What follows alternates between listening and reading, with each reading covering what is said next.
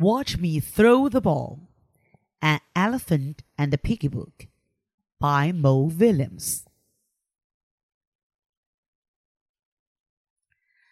La la la la. A ball? You found my ball? This is your ball? Yes, I threw it from way over there. You threw this ball from way over there? I'm very good at throwing. Wow. May I throw your ball? You want to throw my ball? Yes. Do you know the secret to throwing? Sure. Have fun. Fun? Throwing this ball is not easy. It takes skill. It takes practice.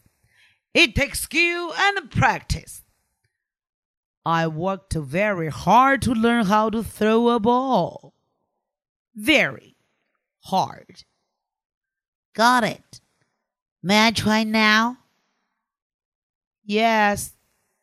Maybe one day you can throw like me, but stand back.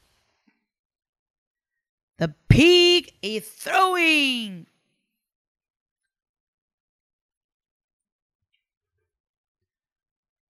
Well, how about that? I threw the ball so far you cannot even see it. Ooh hoo hoo. Who rocks? The pig rocks. Call me Super Pig. With my arm of power. Ha! Ah, uh, Piggie. Need to throw a ball? Here's the pig to call. Piggie?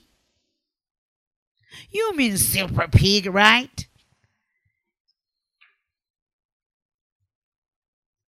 Super Pig, I can see your ball back here.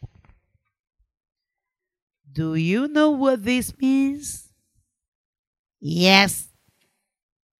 I throw the ball all the way around the world.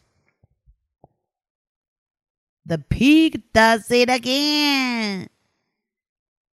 Super Pig is really neat. Super Pig cannot be beat.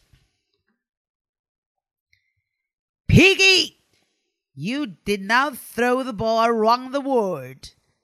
The ball flew behind you and it fell here.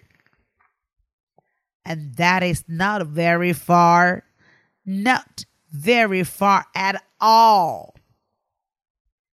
You're right, Gerald. I did not really throw the ball very far, but I have fun. La la la la. Woohoo! Yes, I rock. The end.